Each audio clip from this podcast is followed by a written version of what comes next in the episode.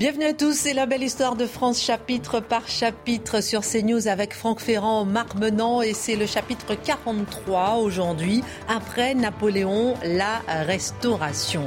Alors c'est une période assez négligée de l'histoire de France et pourtant elle a de lourdes conséquences dans notre vie quotidienne encore aujourd'hui. On va aborder les deux retours de Louis XVIII, l'assassinat du duc de Berry, euh, la vie des Français au temps de la restauration, Charles X, le dernier roi, la conquête de l'Algérie jusqu'aux lois liberticides. Voilà, c'est parti pour l'émission numéro 43.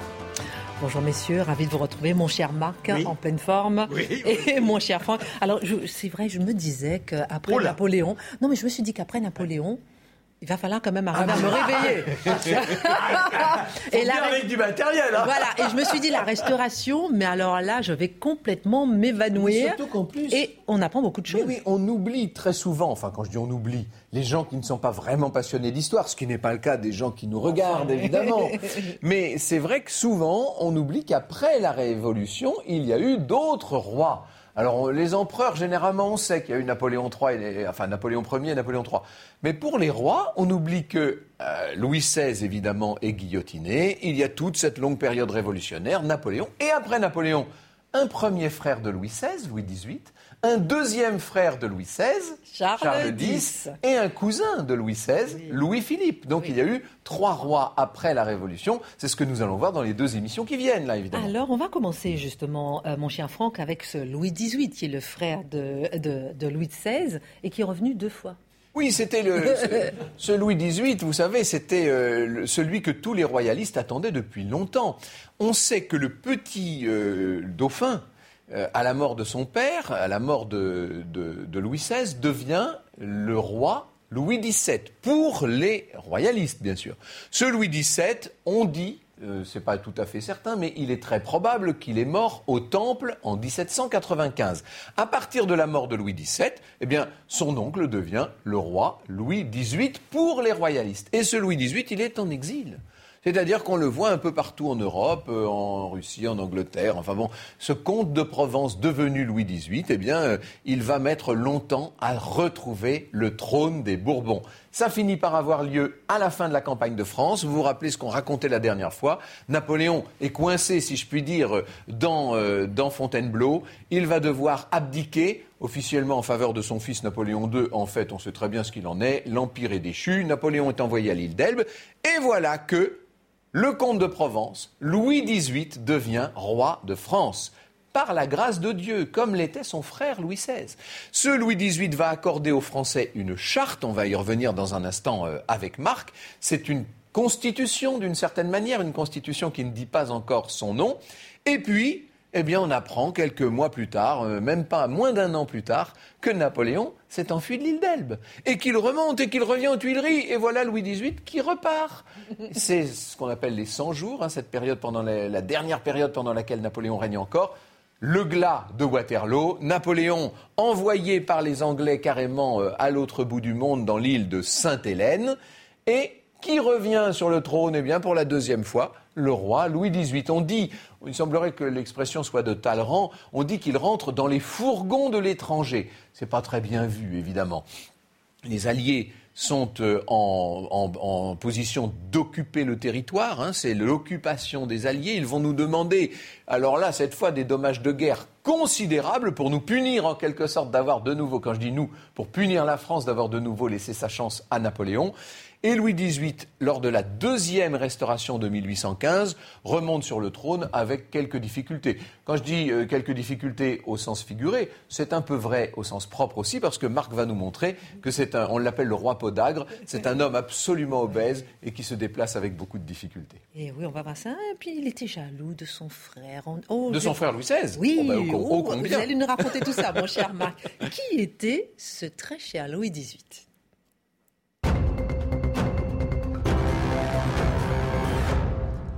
Ancien comte de Provence, le voilà sur le trône. Alors c'était Vive le roi, vive le pleureur, vive le roi, vive l'empereur. On sait pas où on en est. Film, il y a un film de cette restauration. Il y a un film de Sacha Guitry que j'aime beaucoup qui s'appelle En remontant les Champs-Élysées. Et Sacha Guitry montre cette période justement. Et alors il y a un mur de Paris sur lequel on a écrit euh, vive la République, on raye, vive l'empereur, on raye, vive le roi, on raye, vive l'empereur, on raye, vive le roi. Et, Sacha Guitry arrive avec une grande éponge, il efface tout ça, il, il écrit Vive la France et il dit ça mettra tout le monde d'accord. Ah, en tout cas, il y en a un qui, à ce moment-là, essaie de mettre tout le monde d'accord, c'est Louis XVIII. Qui était ce Louis XVIII bah, Quand il arrive, il n'est pas tout jeune. Il a 58 ans. C'est-à-dire que la vie, quoi qu'il arrive, il l'aura plus vécu à l'extérieur qu'à l'intérieur. Notons que sa jeunesse, on ne va pas tout détailler malheureusement, mais il a la chance d'être à Versailles, d'avoir un entourage formidable, en particulier avec une dame qui s'occupe de cette fratrie, Madame de Genlis, qui veille à ce qu'ils aient une éducation des plus sublimes, où la pétillance de l'esprit s'impose, et à ce jeu-là, eh bien, parmi tous les frères, lorsque l'aîné meurt, puisque malheureusement l'aîné va mourir. Alors l'aîné, c'était le duc de Bourgogne. Voilà, le duc de Bourgogne. Eh bien, lui, le comte de Provence, se distingue tout de suite. Il fascine son grand-père Louis XV. Quel garçon admirable Louis XVI subit malheureusement cette force intellectuelle. Il se chafouine, il est là, il se recroffrogne sur lui-même. Il a presque honte en présence de ce petit comte de Provence. Ils seront baptisés, ils ont été baptisés ensemble le même jour, et les destins seront lourds à supporter. Alors, il y a la première fois après Varennes, où là, il est temps de faire les bagages. Charles X, ça fait longtemps, lui, qu'il a compris. Alors, Charles X, il était comte d'Artois. Voilà. Et lui, il est parti dès le 15 juillet 89. Ça ne s'invente pas. Dès le lendemain du 14 juillet. on n'est plus chez nous, on viendra plus tard.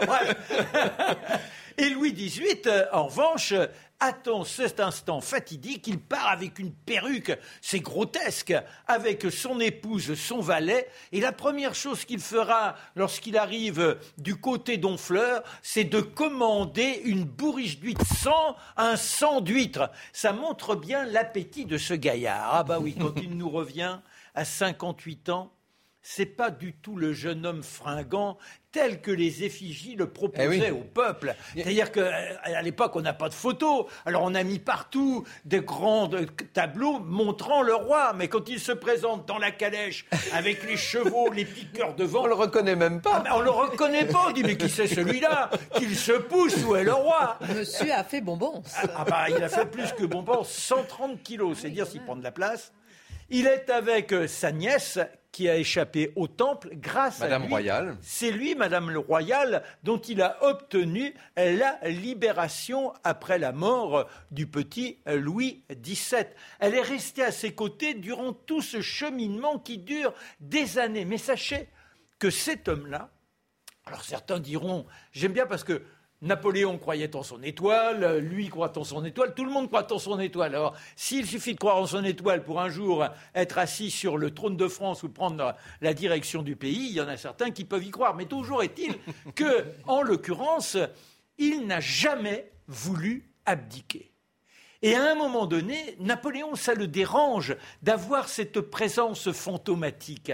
Il aimerait, bien négocier avec lui. Il lui propose de l'acheter, entre guillemets. Et là, il a ce mépris vis-à-vis de l'imposteur. Il dit, monsieur, que vous cherchiez à m'amoindouer montre que mon pouvoir, mon règne est en légitimité, donc c'est moi qui suis encore à la tête de notre pays. Voilà. Il propose néanmoins un petit arrangement que Napoléon méprisera, celui d'être général de la France. Alors, le côté festoyant, c'est tous les jours, c'est une obsession. Au minimum deux poulets à chaque repas, plus les éléments qui accompagnent les poulets. Il y a eu les petits pigeons en entrée. Bref, on s'en pifre, on s'en pifre. Ce qui fait que quand il est découvert. C'est tout ce que Marc adore. Oui, c'est tout ce que j'adore. Et, quand il arrive, il, il ne tient plus sur ses jambes. Il a déjà la gangrène qui commence à le ronger. Il lui faut. Il y a la maladie. Bon, la goutte. Il, la goutte, en tout cas, oui. Et pour le descendre de son carrosse, les domestiques se précipitent et de temps en temps disent on a manqué le roi. Bah oui, c'est il y en a un qui le tenait pas bien et il a chu, il a chu sur le sol. Alors, on le ramasse et on le remet en place. C'est un homme. Mais, donnez, un peu de dignité à notre roi. Il a la dignité à chaque fois. Il, il se replante en splendeur, en majesté, si je puis dire. Et puis l'autre obsession, c'est la ponctualité. Ah, les horloges. Toc, il faut que ça sonne au bon moment, que la table soit dressée, et là, eh bien, les uns et les autres se placent à côté de lui. Il lui faut aussi l'assistance d'un personnage très étonnant, qui est le Père Élysée. Ah, le Père Élysée, c'est le dictateur de son âme, mais celui aussi qui se de conscience. Oui, non, mais je dis le dictateur parce qu'il s'impose littéralement et il fait attention aux soins. Il le masse, euh, lui donner un minimum, lui le redynamiser. Et le père Élisée l'accompagnera jusqu'au bout. L'autre personnage qui va compter énormément lorsqu'il revient après la 100 jours, c'est le petit Élie. Qui c'est Élie? C'est Élie de Caz. Ce sera son véritable Premier ministre. Il est entiché de ce garçon-là.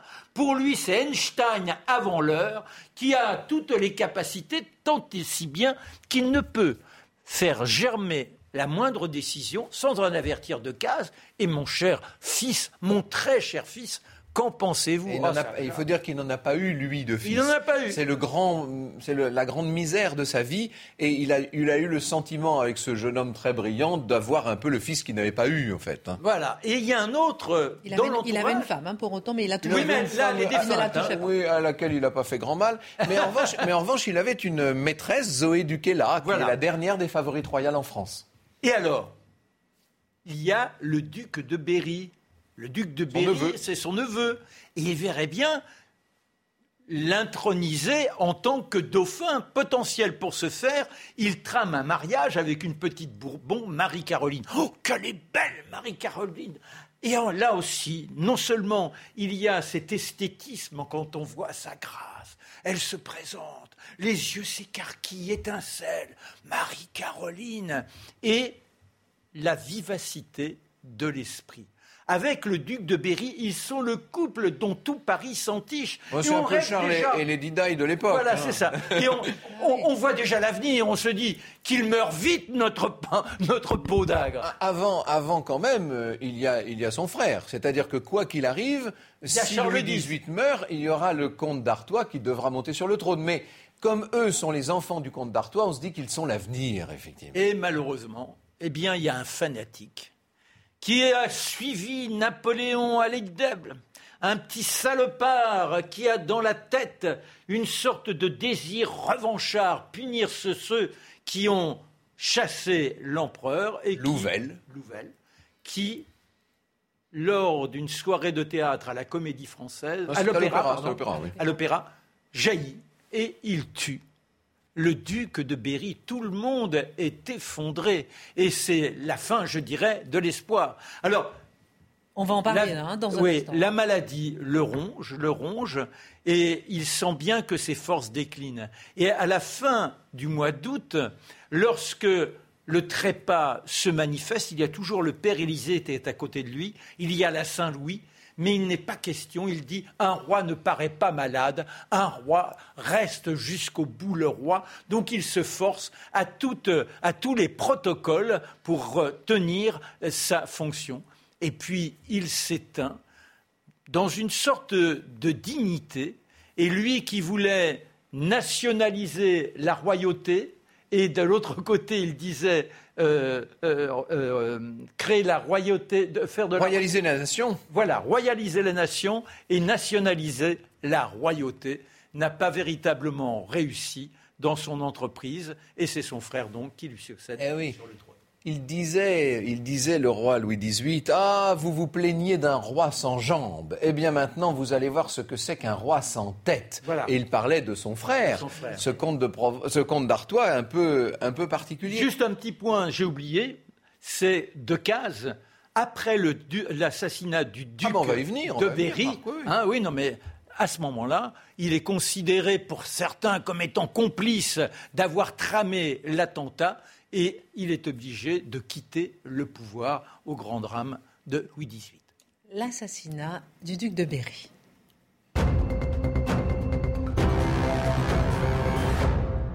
Alors on va s'arrêter justement sur cet assassinat, euh, messieurs, parce que ça n'a l'air de rien comme ça, mais ça bouleverse toute l'histoire après. C'est un moment dramatique, on a dit, à l'opéra, euh, euh, euh, très fort, très spectaculaire, mais avec des conséquences politiques fortes. bien sûr, vous savez, il faut comprendre que tous les princes dont nous parlons sont des gens qui ont vécu longtemps en exil. dans le cas de Louis XVIII, il s'est toujours senti, comme nous le disait Marc, le roi de France. D'ailleurs, soyons euh, un petit peu perfides, deux minutes, euh, il se croyait déjà roi de France lorsqu'il était simplement comte de Provence à Versailles et qu'il n'était que le frère du roi. On l'appelait monsieur à l'époque. Et il en jouait beaucoup. Monsieur frère du roi passait son temps à dire autour de lui, mais enfin que fait-il que mais moi je ferais beaucoup mieux, moi je, moi je, moi je. Et puis en plus il avait des, vous savez, ces, ces mots d'esprit extrêmement blessants pour le petit Louis XVI. Il n'y a pas une occasion où il ne le rabaissait pas. Eh oui, il aurait aimé être le roi. Et donc finalement, à 58 ans, quand il devient le roi, il est dans l'épanouissement d'un vieux rêve. Ce n'est pas du tout le cas de son neveu, le duc de Berry. Alors il faut vous expliquer que le comte d'Artois, donc le frère du comte de Provence, celui qui va devenir le roi Charles X, le comte d'Artois, le beau-frère charmant et préféré de Marie-Antoinette, vous savez, ils faisaient la fête tous les deux en permanence. Ce comte d'Artois a lui eu, il a eu quatre enfants, mais il y en a deux qui ont survécu. Il était un très bon père d'ailleurs. Et euh, les deux enfants en question sont le duc d'Angoulême, qui va épouser Madame Royale. Vous imaginez, on lui fait épouser sa cousine Germaine qui a subi toute la captivité au Temple avec Louis XVI et Marie-Antoinette, etc., qui devient, elle, du coup, duchesse d'Angoulême. Bon, eux n'ont pas d'enfants. Et le, plus jeune couple, ce duc de Berry, qui épouse la duchesse de Berry, dont Marc nous a parlé, qui est si ravissante, et, qui, elle, va avoir un enfant, on va en dire un mot. Alors, euh, avant ça, il a vécu en exil, le duc de Berry, le jeune duc de Berry. Et il se trouve qu'il a rencontré une jeune Anglaise qui lui plaisait, avec laquelle il a fondé... Euh, est-ce qu'il s'est marié euh, de façon civile ou euh, selon la religion protestante On n'en sait rien, c'est très probable. Toujours est-il qu'il vivait dans une jolie maison à côté de Londres avec sa compagne, on va dire, et ses deux enfants. Et il avait sa vie à lui.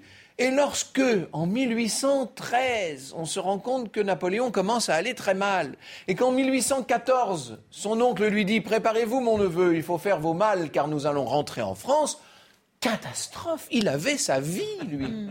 Et il va devoir, non pas l'abandonner, parce qu'il va l'emmener avec elle, sa chère euh, anglaise, mais il va la ramener avec lui euh, à Paris, il va la loger, euh, il va venir voir très souvent les enfants. Il a une sorte de deuxième, euh, c'est une sorte de deuxième cellule, deuxième, ménage, deuxième ménage, parce qu'il épouse à partir de ce moment-là la duchesse de Berry, qui est elle évidemment Marie-Caroline de Sicile. Là, on est dans la, les grandes familles d'Europe.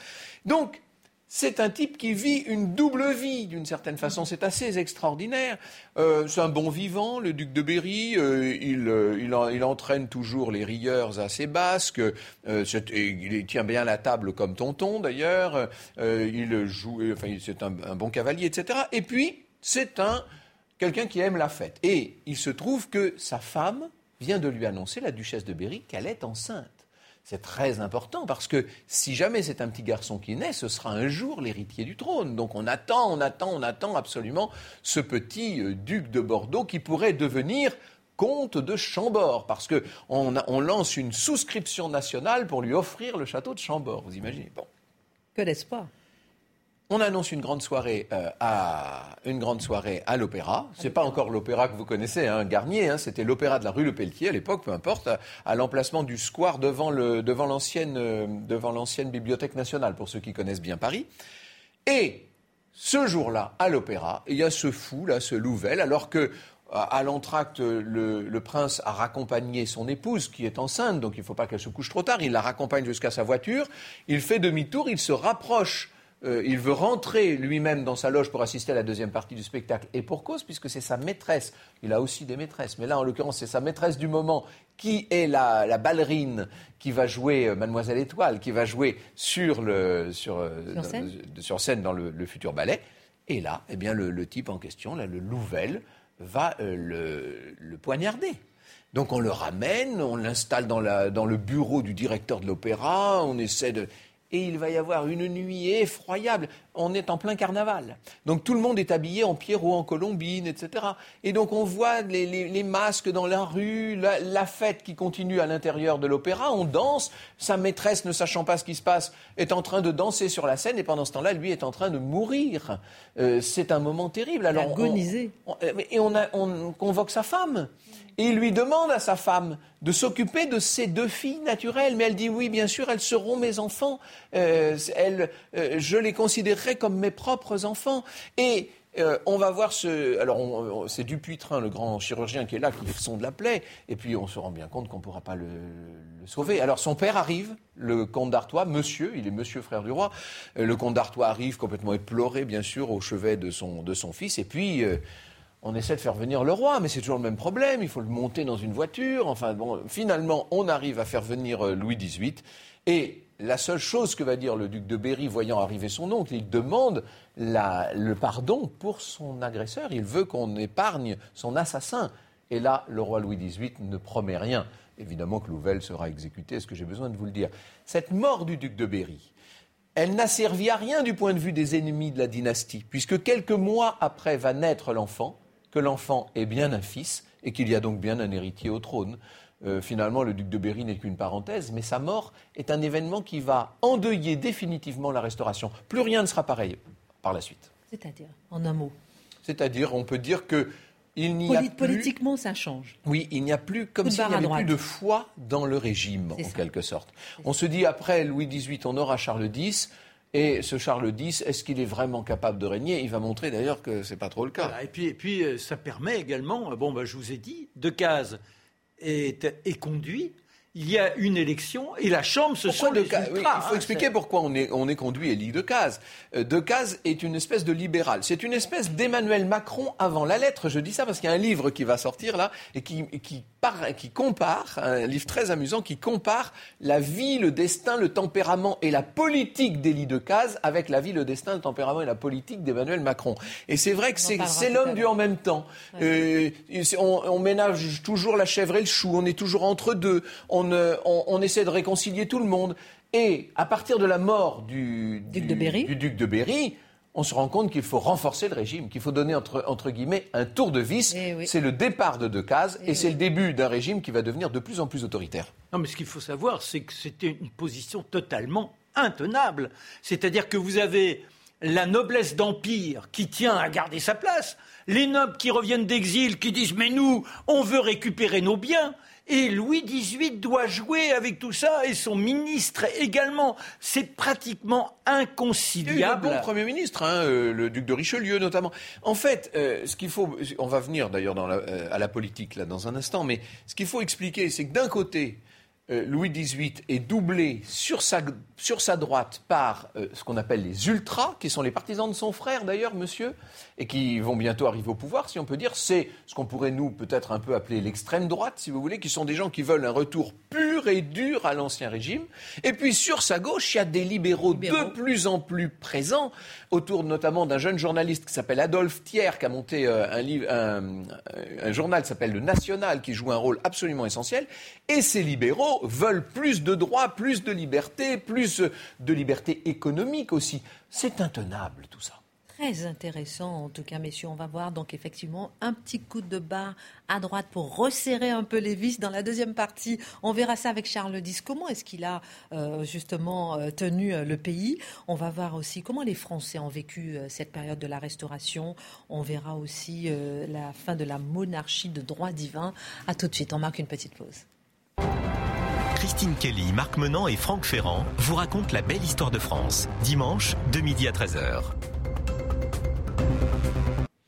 Retour sur le plateau de la belle histoire de France avec ce chapitre 43 après Napoléon, la restauration avec Franck Ferrand, Marc Menon, une période de l'histoire négligée, on le disait tout à l'heure, mais où quand même on a les bases de la Constitution, mon cher Franck, on a quand même ce Premier ministre, on a quand même les deux chambres euh, euh, du Parlement, on apprend quand même des choses Est-ce que vous gagnez suffisamment pour avoir quelques petites piécettes à mettre sur un compte d'épargne? Ah oui, oui, Car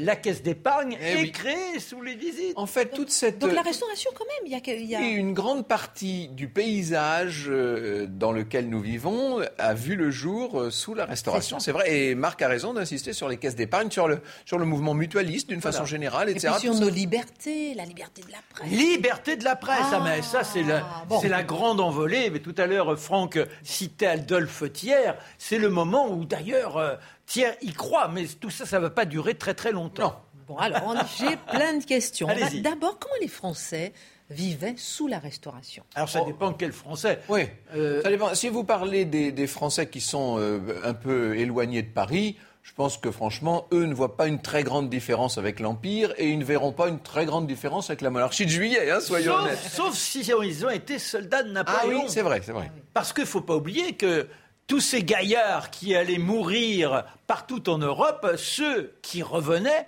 ils étaient de l'ensemble de notre, de notre pays. Et là, ils retournent dans leur région où ils sont accueillis, certains sont fracassés, mais le grand drame, c'est qu'on supprime les trois quarts de leur pension, ils Eh n'ont plus rien pour vivre. Et puis, ils sont le symbole d'un régime qui s'est effondré. Par conséquent, ils n'ont plus la moindre dignité. C'est une souffrance terrible pour eux. Comment parviennent-ils à se maintenir dans l'existence? Ben, En vivant presque de rapines ou devenant les mauvais compteurs le soir? Vous savez, il y a la petite chepine et on raconte Ah, quand on était avec le petit caporal Et on essaie d'obtenir ainsi la petite piécette. Vie de miséreux. parce que ce qu'il faut bien comprendre, c'est qu'il y a une génération qui est en train d'arriver, qui est née après la Révolution, qui est née au mieux, on va dire, pendant la période du Directoire. C'est-à-dire que le gros de la Révolution était déjà passé. Ces gens-là, n'ayant pas vécu la Révolution, euh, ils sont dans, dans, une, dans la recherche de quelque chose, d'une sorte d'idéal politique. Et cet idéal, ils le trouvent pour une grande partie d'entre eux dans le mythe impérial, dans l'image de Napoléon. Et c'est vrai que Napoléon meurt en 1821, nous sommes bien placés pour le savoir, hein, ça a été toute cette année le, le bicentenaire de la mort de Napoléon. Cette année 1821, dès la période de la mort de l'empereur, il fait figure en quelque sorte de grand homme de l'histoire et tout le monde, pas, pas tout le monde, mais beaucoup de jeunes se sentent bonapartistes. Il y a, il y a des romans dans lesquels on, on voit très bien ça, c'est les Mais- romans de Balzac, bien sûr. Voilà, hein. oui, oui. Alors, justement, au niveau intellectuel. Alors il y a Alfred de Vigny, Ah. il y a Chateaubriand. Ils l'ont suivi, Louis XVIII, quand il doit refaire les valises. Qui se trouve avec lui? Eh bien, euh, le grand Chateaubriand. Chateaubriand qui a même décroché un petit poste, enfin petit, un grand poste de ministre des Affaires étrangères. Ça n'a pas duré longtemps, vous me direz. Non, mais enfin, Et il qui- avait, il avait déjà eu quelques fonctions Oui. sous, euh, sous l'Empire. et, et qui, euh, et qui va euh, pousser la monarchie euh, vraiment, alors lui, vers la, la droite de la droite. hein. Et il fait partie de ces fameux ultras dont on parlait. Alors, et ne pas oublier aussi, c'est le retour de la croyance. Il y a ceux qui estiment que malheureusement, la foi n'est plus dans le plein rayonnement. Et c'est du côté surtout de Charles X qu'on a les plus fanatiques. Et on les verra aller planter, provoquer dans les provinces ceux qui se sont montrés trop arrogants vis-à-vis de l'Église. Ils vont planter des calvaires pour faire en sorte qu'il y ait à nouveau le Christ partout. Et un personnage qui rôde autour aussi bien de Louis XVIII que de Charles X, oh, regardez-le, la prestance de cet homme. Un garçon qui a la plume facile. Victor Oh, Hugo. oh, l'intrigue. Voilà, bravo.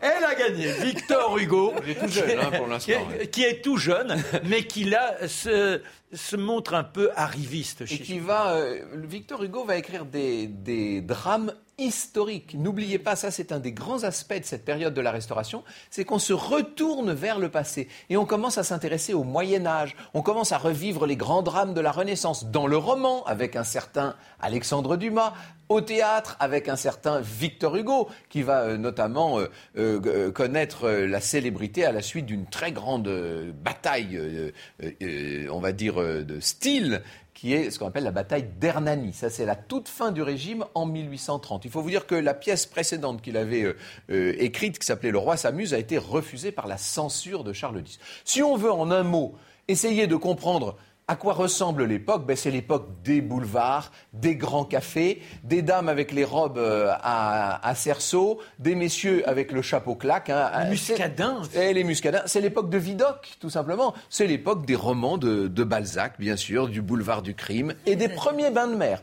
Car la duchesse de Berry va mettre les bains de mer à l'honneur très intéressant de planter un peu le décor à ce moment-là, au moment de la restauration. Alors, messieurs, vous m'avez beaucoup parlé de Charles X. On va un peu approfondir le personnage.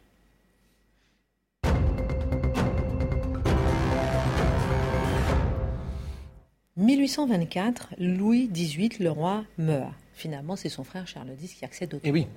Comment ça se passe? Qui est-il? Que fait-il? Alors, qui est-il? Ben, ce, Charles X, c'est l'ancien comte d'Artois. Il faut en dire quand même un mot, parce qu'il a été le petit jeune homme très rigolo de la fin de, Louis XVI, de toute la période du règne de son grand frère.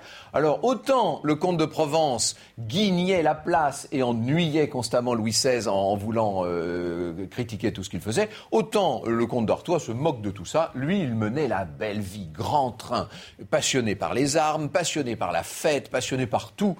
Euh, il était très proche de sa belle-sœur, Marie-Antoinette. C'est pour elle, vous savez, c'est à la suite d'un pari qu'il va faire construire ce pavillon de Bagatelle qu'on est en train de, restaurer, en ce moment même dans le, dans le bois de Boulogne. Là, on peut prendre Bagatelle sous le terme ah, de bah, Bien sûr, et comment euh, Bon, ce, ce comte d'Artois est charmant, il est drôle, il est tout ce qu'on veut. Il est très volage, très dépensier. Il est l'incarnation de ce que détestent les révolutionnaires ce qu'on ne voulait plus voir sous la Révolution. D'ailleurs, je vous dis, dès le 15 juillet, allez hop, il est parti en exil. Regardez comme il était charmant, évidemment. Ça, il est peint par Drouet, là. Alors, il est parti en exil, euh, en, alors un peu partout. Hein, on l'a vu circuler dans toute l'Europe, lui aussi. Il fait partie de l'armée euh, des, des, Condés. Il va monter des opérations pour essayer de venir en, en, à l'appui, de venir au secours des Vendéens. Monsieur comme on l'appelle à partir de la mort de son neveu et du règne théorique, du règne pour les royalistes de son frère Louis XVIII, Monsieur est devenu en quelque sorte l'incarnation du courage, du panache, de la grandeur française. pour autant, dans cette lutte par rapport aux vents, enfin, euh, oui, il n'a pas été bien. On ne peut pas dire. Il, ne les a pas aidés beaucoup, hein, c'est le moins qu'on puisse dire. Et finalement, lorsque son frère monte sur le trône, Louis XVIII, eh bien, il est Monsieur frère du roi. Il a été lieutenant général du royaume pendant quelques jours, d'ailleurs, au moment du retour de, Louis XVIII. Euh, il est euh, ben, le premier personnage de la cour. Et surtout, lui, il a des enfants et bientôt des petits-enfants. Donc il va assurer la continuité de la dynastie, ce que ne peut pas faire son frère Louis XVIII. Et puis, il porte beau, Charles X, il faut le dire. Il est resté très mince, très svelte, très sportif, toujours souriant. Rien à voir avec son, son frère dont on a suffisamment parlé. Bon. Donc. Mais très croyant, il faut quand même. Très croyant. Parce que, non, quand on le présente comme ça, on a l'impression de retrouver le duc d'Orléans euh, au, au, moment de, de comment après Louis XIV.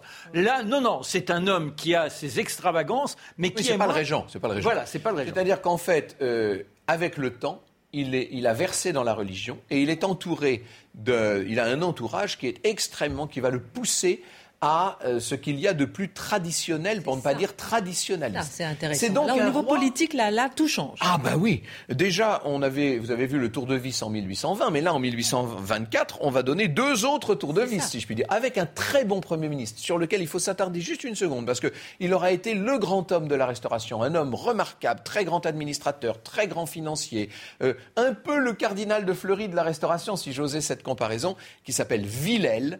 Et Monsieur de Villèle, bah, le pauvre, c'est ce que je vous disais tout à l'heure, il est lui aussi coincé entre les libéraux d'un côté et les ultras de l'autre. Comment voulez-vous mener une politique euh, Il veut empêcher, parce que le roi le lui demande, les sacrilèges. Ah, c'est la loi du sacrilège qui punit de mort les atteintes à la religion quand même. C'est assez sévère. Ah ben là, les libéraux disent mais au scandale, scandale, scandale. Bon, on veut donner un milliard aux émigrés. Alors, c'est même pas un milliard, en fait, c'est 625 millions. Mais peu importe, c'est beaucoup d'argent pour tous ceux qui, étant partis pendant de nombreuses années à l'étranger, ont perdu leur château, leur terre, leurs privilèges, etc. Quand ils rentrent, on veut les dédommager parce que les châteaux en question, ils ont été vendus comme biens nationaux à des bourgeois.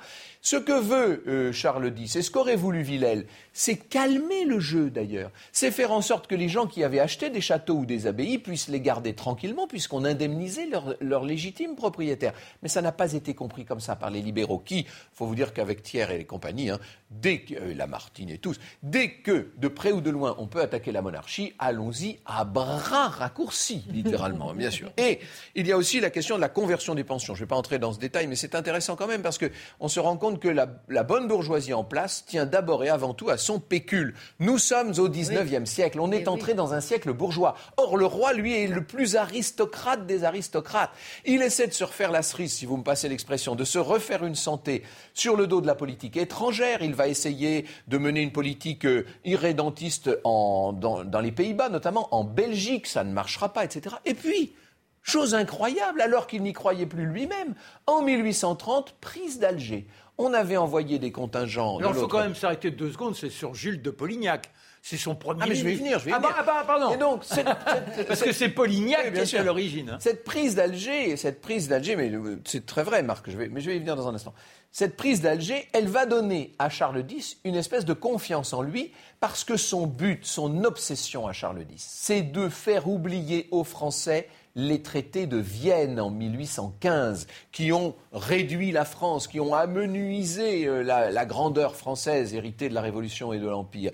Et donc il veut oublier tout ça, il veut rendre la gloire et la grandeur à la France. Il n'y arrive pas, bien sûr. Mais là, avec cette prise d'Alger et avec cette conquête de l'Algérie, c'est euh, un rayon de soleil, si j'ose dire, au propre euh, comme au figuré. Et, comme le dit Marc en effet, celui qui va essayer d'incarner cette politique, c'est Polignac, le, Jules de Polignac. Alors, ce qu'il y a d'incroyable avec ce Polignac, c'est qu'il a été nommé contre les résultats des élections. Les élections sont plutôt favorables aux libéraux, on nomme un ultra-conservateur. C'est quand même un peu énorme. Ça, c'est le roi Charles X. Hein. Et, alors, là encore, on revient à la fois, parce que s'il y a un homme qui est complètement, je dirais, imprégné de la croyance, c'est Polignac. il, vit avec la Sainte Vierge. C'est-à-dire que le matin, il lui demande des conseils et pour prendre une décision, il faut que la grâce lui vienne du ciel. Et il semblerait que ce soit la Vierge qu'il est encouragé à cette intervention ouais. C'est vrai qu'il y a une espèce d'exaltation aussi bien politique que religieuse, avec Lamennais notamment, hein, qui va mm. jouer un rôle très important à cette époque-là, qui va, qui va euh, en quelque sorte, euh, euh, j'allais dire hystériser, en tout cas, galvaniser les foules religieuses. Et le roi lui-même est très religieux. Et le Premier ministre, vous l'aurez compris, est même carrément un mystique. Bon. Et donc, pourquoi tout ça? Pourquoi cette espèce de, de, de fanatisme, j'allais dire, en tout cas d'hystérisation? Parce qu'on est à l'époque romantique. Je crois qu'on ne comprendrait rien à la restauration si l'on ne comprend pas que c'est le moment de la libération des instincts, des pulsions, des envies, des ambitions. Euh, il y a chez ceux qui sont très religieux une hystérie de religion et chez ceux qui sont pour la liberté, pour euh, la licence, une hystérie de licence. Et la monarchie euh, restaurée, la monarchie des Bourbons, se trouve en quelque sorte prise en étau entre ces deux, entre ces deux tendances, entre ces deux factions, d'une certaine manière. Et Charles X va commettre une erreur majeure qui est euh, de prendre des ordonnances contre la liberté de la presse, justement, parce que maintenant, ça y est, le gouvernement... Euh, euh, Mais tout ce qu'on avait acquis avant oui, juste avant, juste avant Et peu de temps, hein, parce que l'Empire, c'était il n'y a pas longtemps. Mais c'est ça, justement. Il y a moins de 10 ans. Mais c'est ça, justement. Et, donc, ces ordonnances sont jugées par les libéraux. Est-ce que c'est vrai ou pas? Alors là, il y a des débats à n'en plus finir. Mais elles sont jugées liberticides. Ça va être euh, l'occasion, de toute façon, on cherchait un prétexte depuis longtemps, à euh, dresser des barricades dans Paris. Et ça y est, c'est la révolution. Et ça recommence. On est en juillet 1830. Ça va durer trois jours, cette révolution. On va l'appeler la révolution des Trois Glorieuses. Au début, début, Charles X va à la chasse comme si de rien n'était. Il n'a pas pris du tout la mesure de ce qui se passe. Et puis petit à petit. C'est comme une constante. Oui, avec son frère. Louis, Louis XVIII, on lui dit il y a l'empereur qui revient, redonnez-moi un poulet. en tout cas, Charles X arrive, c'est encore la révolution avec tout Et la révolution des Trois Glorieuses qui va mettre son cousin sur le trône. Lui, c'est un libéral. Il sera roi constitutionnel, c'est la fin de la monarchie de droit divin. Il n'y a plus de roi de France. Hein. On va en parler, mais j'aimerais qu'on s'arrête juste un instant sur cette conquête de l'Algérie. Mhm.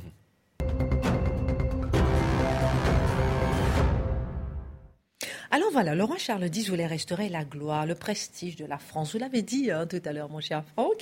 Et il va y parvenir par un moyen assez particulier, par la conquête de l'Algérie. mais au départ, pas, c'est pas calculé. C'est un incident. Je dirais, c'est la vie qui va dicter l'histoire. En l'occurrence, on est avec le dé d'Alger, celui qui détient le pouvoir, l'homme de l'origine. Et puis, il y a l'ambassadeur de France. Et il y a un échange entre eux, un soufflet.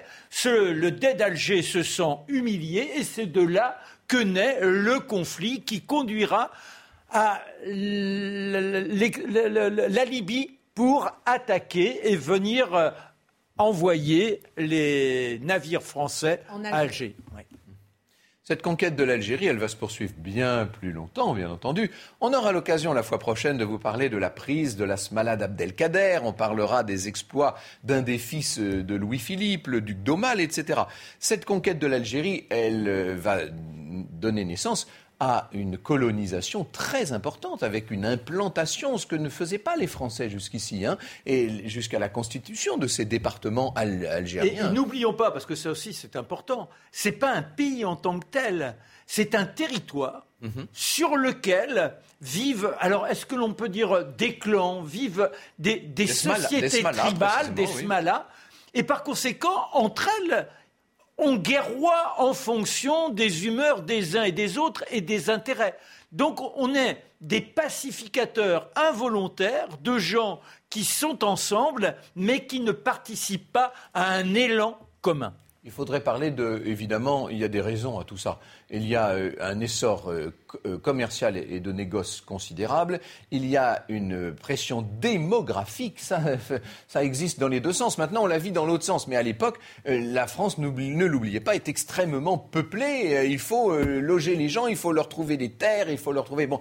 Donc cette colonisation, elle n'est pas née tout à fait de rien. Elle va avoir des conséquences terrible jusqu'à nos jours, cette conquête de l'Algérie. Mais à l'époque, elle est vécue comme une grande victoire et la monarchie essaie d'en tirer le plus de lustre possible. En tout cas, on a compris que Charles X, c'est la conquête de l'Algérie. C'est le début de la conquête de l'Algérie. début de la conquête de l'Algérie. Ce sont les lois euh, liberticides. voilà. Et puis la fin de la monarchie de droit divin. Euh, puisque avec la fuite de Charles X en 1830, un mot rapidement, l'arrivée d'un roi constitutionnel, Louis-Philippe. C'est-à-dire qu'en fait, euh, c'est la fin de la monarchie de droit divin que tous les Français avaient pu constater. Parce que quand le roi Louis XVIII est revenu sur le trône en 1814 puis en 1815, lui, dans un premier temps, il n'a pas voulu véritablement euh, se faire sacré euh, à Reims. D'abord, peut-être pour des raisons de santé, parce qu'il ne se voyait pas trop à genoux dans la cathédrale, et puis aussi peut-être parce qu'il voulait ménager les susceptibilités des bonapartistes, des libéraux, etc. Le roi Charles X, lui, a beaucoup moins de scrupules, et la première chose qu'il va faire une fois sur le trône, c'est se faire sacrer. Et on va assister à cette chose qu'on n'avait pas vue depuis si longtemps, vous vous rendez compte, depuis le sacre de Louis XVI, on va assister à Reims au dernier des grands sacres royaux. C'était en mai 1825. C'est le dernier sacre. Euh, vous savez, il y a le voyage à Reims, hein, l'opéra qui raconte, euh, qui raconte tout ça. C'est une, ça a été, je crois, un moment important de prise de conscience par les Français que la monarchie était de retour. Pas pour très longtemps, puisque cinq ans plus tard, c'est donc une monarchie constitutionnelle qui s'installe. Un roi constitutionnel. dans l'histoire. Oui, Philippe, on en parlera la semaine prochaine. Fils de révision, euh, ah. de 1815 à 1824, le roi Louis XVIII essaie de renouer euh, la chaîne du temps. Les Français, dépeints par Balzac, n'adhèrent pas massivement au projet conciliateur de la monarchie restaurée. Et puis, euh, coincé entre la gauche libérale et l'extrême droite ultra, le dernier roi de France, Charles X, ne parvient pas à sauver le régime. Deux livres, Marc Menant, La Restauration euh, d'Emmanuel de Varesquiel, c'est ça, et puis le livre de Franck Ferrand, L'invention du en même temps, euh, aux éditions de le Oui, ça va, ça va paraître le 3 février prochain, c'est un livre de Jean-Baptiste Galen qui donc compare Élie Decazes à Emmanuel Macron. Fin de cette émission. Merci beaucoup, euh, messieurs. La semaine prochaine, la France de Louis Philippe. Retrouvez ce programme dès maintenant sur cnews.fr.